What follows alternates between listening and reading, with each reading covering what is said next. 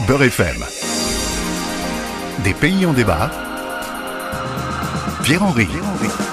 Vous vous posez parfois des questions sur l'actualité, l'histoire ou la géographie d'un pays dont l'évocation vous est parfois familière et dont le plus souvent vous ignorez l'essentiel. Un pays en débat vous fournit l'occasion d'une mise à jour en quelques minutes. Et c'est aussi et surtout la possibilité de s'interroger tous ensemble sur les libertés individuelles et collectives à l'œuvre dans le pays ausculté. Un pays en débat, c'est alors la rencontre avec un ou une spécialiste du pays que j'interviewe. Ça vous plaît? Alors suivez-moi nous sommes bien sur Beurre FM. نفس القصة من زمان الشعب والحرامي نصف وين الخلل بينا ولا بيهم شئنا أم أبينا للأسف إحنا جايبيهم إحنا اللي رضينا إحنا اللي خليناهم إحنا اللي بسكوتنا للكراسي وصلناهم قنعونا بكلام فارغ وبأحلام وردية اسمع كلامي زين وخلي بدنك تركية Aujourd'hui, nous nous transportons dans un pays un peu plus petit que la France, arabophone et de culture musulmane chiite. Derrière ma voix, vous entendez celle de Muramar, un rappeur de la nouvelle génération de celle qui dénonce sans mesure les failles d'un pays ravagé par l'instabilité politique. Aujourd'hui, sur fond de révolte, je vous parle de l'Irak. Les 43 millions d'habitants, pour la plupart arabes ou kurdes, se concentrent autour du Tigre et de l'Euphrate. Une zone arrosée dans la région, elle donne d'ailleurs son nom à l'Irak, provenant de Araka en arabe qui signifie fertile. De l'extinction du royaume d'Irak par euh, coup d'État en 1958 naît une république socialiste. Le droit des femmes n'est pas encore tout à fait inséré dans les mœurs, mais Nazia al-Dulaimi, pacifiste et communiste irakienne, est ministre d'État. Une première pour l'histoire de l'Irak et du monde arabe tout entier. Dix ans plus tard, un ouragan déferle sur la classe politique irakienne. Il s'appelle Saddam Hussein les quatre insurrections kurdes qui ont émergé entre 1961 et 1986 aboutissent deux ans plus tard à l'Amphal, une opération répressive aujourd'hui considérée comme un génocide du peuple kurde. On compte tout de même 100 000 morts. Au petit matin du 2 août 1990, juste deux ans après la décennie de guerre qui opposa l'Irak à l'Iran, Saddam Hussein lance l'élite de son armée à l'assaut de l'émirat du Koweït. En quelques heures, le territoire est annexé. Saddam justifie cette invasion par le vol de pétrole, possiblement opéré par le Koweït. Mais la vraie raison est ailleurs l'Irak n'a jamais vu d'un bon œil la création de cet État par les colons britanniques au début du XXe. L'ONU condamne l'invasion par Saddam Hussein, l'armée américaine intervient en Irak et déclenche ainsi la première guerre du Golfe. Dix ans plus tard, après les événements des Tours jumelles en 2001, le président Bush déclare la guerre à nouveau à l'Irak, une nouvelle fois sous un prétexte fallacieux, celui de la présence inventée d'armes de destruction massive, au grand désespoir de l'ONU et de Dominique de Villepin, alors ministre des Affaires étrangères, défendant avec brio la non-participation de la France à cette aventure désastreuse. Mais rien n'y fait, Saddam Hussein est défait, pendu le 30 décembre 2006, l'instabilité politique, économique et sécuritaire est un terreau fertile à la montée de Daesh dans le pays. L'Irak est un pays détruit par des années de guerre, rongé par les instabilités politiques internes.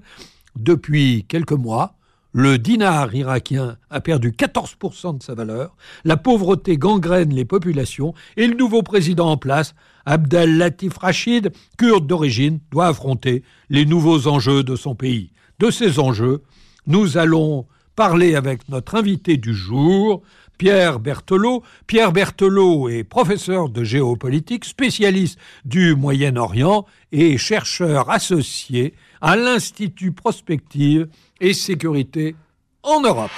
Pierre Berthelot, bonjour. Oui, bonjour.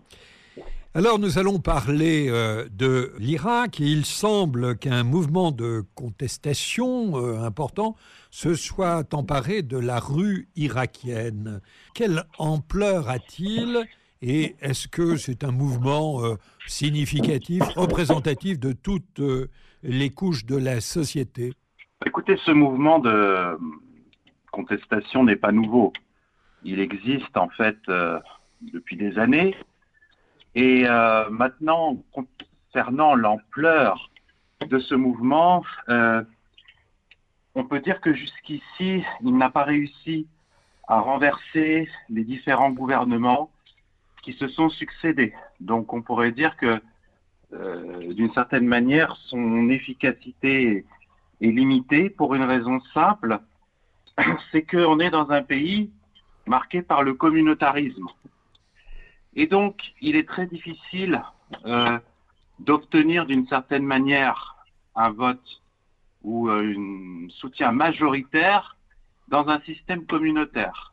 Donc ça, c'est une raison importante qui fait que jusque-là, on pourrait dire que cette contestation euh, eh bien, ne, ne réussit pas à changer profondément euh, finalement la situation politique en Irak. La contestation repose sur un motif principal euh, ou euh, ce sont toute une série de récriminations à l'égard du pouvoir central? Alors, il y a deux éléments. Il y a la contestation du pouvoir central et notamment de la corruption. Ça, c'est un élément très important.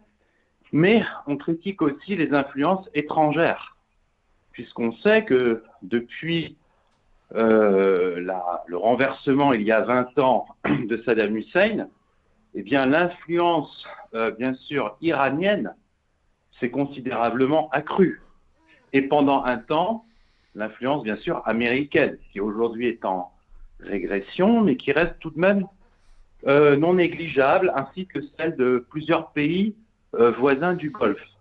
Donc c'est à la fois des critiques du gouvernement sur le gouvernement central, mais aussi des critiques finalement euh, des influences géopolitiques étrangères.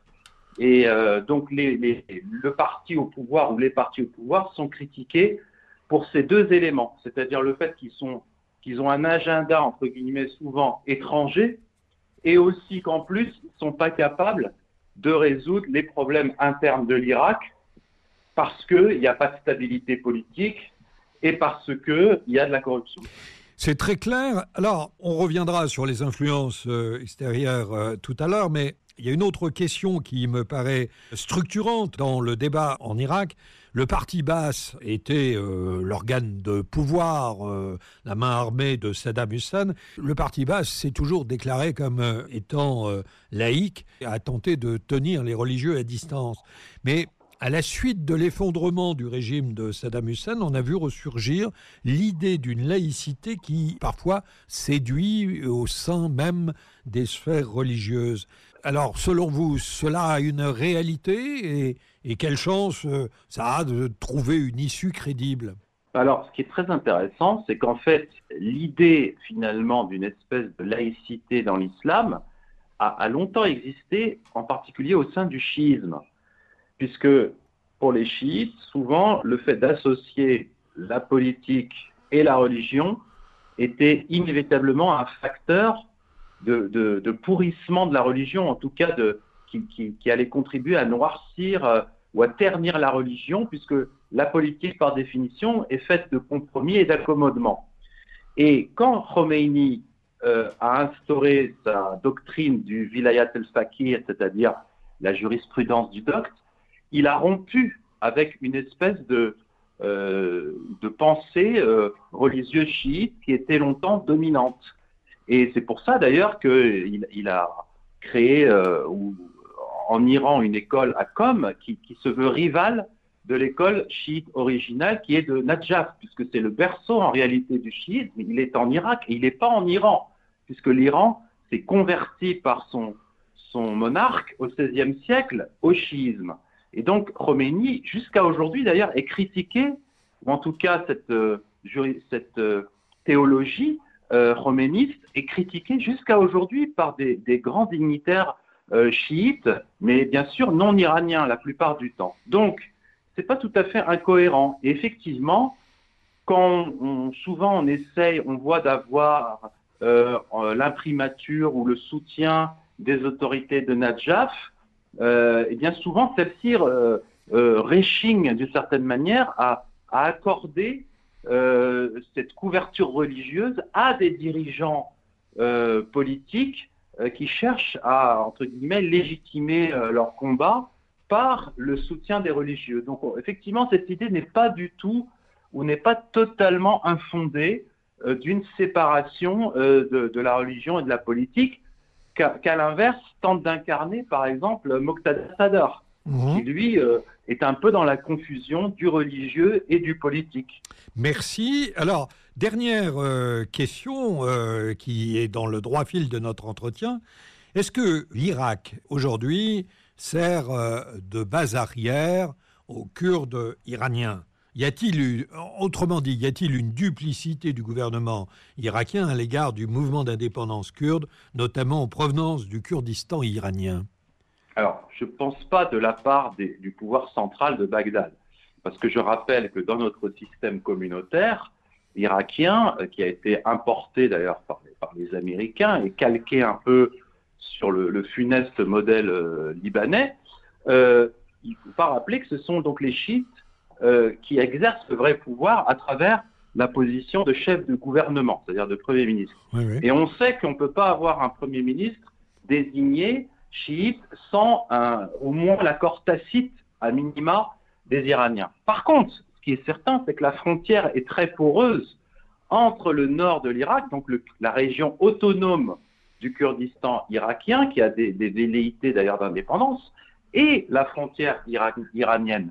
Donc là, on peut penser qu'effectivement, il y a peut-être de la part du gouvernement régional du Kurdistan, qui, je le rappelle, est assez proche euh, de Washington, en tout cas qui a gardé des bonnes relations, euh, peut-être que là, il y a peut-être quelque chose hein, qui se passe, mais je, doute fortement que le pouvoir central soit favorable euh, à, à, ce soutien, mais c'est peut-être différent de la part de certains Kurdes irakiens.